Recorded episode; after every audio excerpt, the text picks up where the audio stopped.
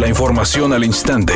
Grupo Radio Alegría presenta ABC Noticias. Información que transforma. La persona que secuestró a Sofía Abigail podría pasar al menos 90 años de prisión, según lo aseguró Luis Enrique Orozco, vicefiscal del Ministerio Público. En general, en materia de secuestro, eh, no condiciona o limita la actualización del supuesto de secuestro a petición de rescate. Hay otros supuestos normativos también que permiten actualizar, eh, suponer actualizado ese, ese delito, como lo es el caso cuando se pretende obtener un beneficio, causar un daño a la víctima y agravado por, en el caso de que la víctima tenga menos de 18 años. Convergen ambas hipótesis, por lo menos continúa el Ministerio Público en esa eh, parte, en el estudio jurídico de la presentación del caso ante los tribunales y la pena por lo menos es de 90 años de prisión. Asimismo, se descartó que el hombre tenga antecedentes penales en Nuevo León, pero no en otros estados de la República, y tampoco se encontraron lazos que lo vinculen con la madre de Sofía. No se ha establecido hasta este momento una relación entre la persona que se apoderó indebidamente de la niña, este hombre de que eh, hemos estado hablando muy parcamente en cuanto a sus datos personales, y, la madre de, la niña. Por otra parte, dijo que las averiguaciones en coordinación con el Instituto Registral y Catastral de Nuevo León indican que la persona identificada como el principal sospechoso es el dueño de la casa de San Pedro, donde fue localizada la niña. Sin embargo, la información deberá ser confirmada posteriormente. En cuanto al vehículo donde fue tras trasladada la menor desde Pesquería hasta San Pedro, se descartó que sea el auto estacionado en la cochera de esa vivienda,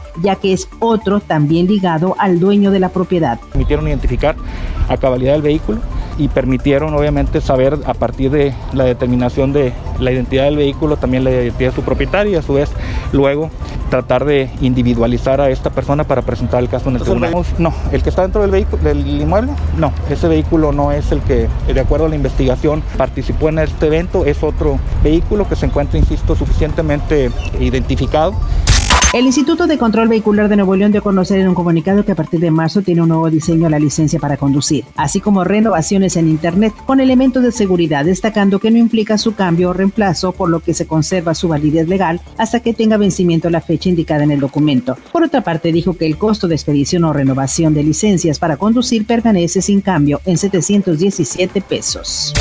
La Comisión Nacional Forestal dio a conocer en un reciente informe que se registran 47 incendios forestales activos ubicados en 18 estados de la República Mexicana, donde se encuentran trabajando 2.386 elementos. Además deportó que 28.802 hectáreas han resultado afectadas por los incendios forestales, mientras que 10 siniestros están totalmente liquidados, destacando los incendios de atención especial en La Pinalosa en Arteaga, Coahuila y en Ejido San José Boquillas en Santiago, Nuevo León, derivado de que se reportan daños a viviendas. Editorial ABC con Eduardo Garza. La mala calidad del aire en el área metropolitana de Monterrey no ha dado tregua y no escucho a ningún candidato abordar el tema. Ni los que van a gobernador, ni los que aspiran a alcaldes, ni a las legislaturas. La contaminación desde hace años nos envenena y ningún político le entra de lleno a ese tema. Por algo será. Tras conquistar el torneo preolímpico de la CONCACAF, celebrado en Guadalajara, la selección de México también puede presumir el haber aportado cuatro jugadores al once ideal del certamen. Alexis Vega y Uriel Antuna de Chivas, así como Sebastián Córdoba del América y Johan Vázquez de Pumas, son los representantes aztecas que aparecen en el cuadro más destacado. La marca de moda italiana Gucci eligió a varias celebridades para su nueva campaña de bolsos. Destacan los nombres de Harry Styles y Dakota Johnson, así como el de James Corden, Williams, Diane Keaton, entre otros. En una vista previa de las fotos promocionales, Harry Styles luce un look de primavera 2021 que incluye un abrigo de piel y una camisa estampada. Un accidente en la avenida Alfonso Reyes en su cruce con Ricardo Margain en el municipio de San Pedro. Hay carga vehicular en ese lugar. Sea paciente si circula por ese sitio. Mientras tanto, en el centro de Monterrey se reporta un percance vial en la avenida Zaragoza a la altura de la calle Carlos Salazar. Eso está entorpeciendo la vialidad en ese sector. Maneje con cuidado y recuerde siempre utilizar su cinturón de seguridad y no se distraiga con su celular mientras conduce. Que tenga una excelente tarde.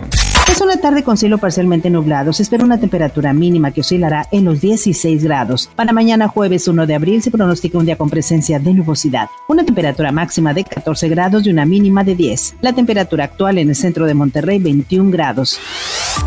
ABC Noticias. Información que transforma.